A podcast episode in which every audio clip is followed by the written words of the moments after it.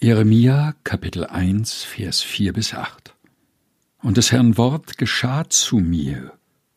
Ich kannte dich, ehe ich dich im Mutterleibe bereitete, und sonderte dich aus, ehe du von der Mutter geboren wurdest, und bestellte dich zum Propheten für die Völker.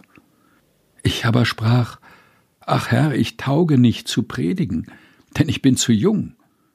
Der Herr sprach aber zu mir, Sage nicht, ich bin zu jung, sondern du sollst gehen, wohin ich dich sende, und predigen alles, was ich dir gebiete.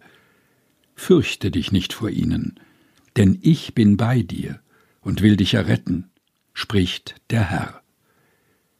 Jeremia Kapitel 1 Vers 4 bis 8 aus der Lutherbibel 2017 der Deutschen Bibelgesellschaft gelesen von Helga Heinold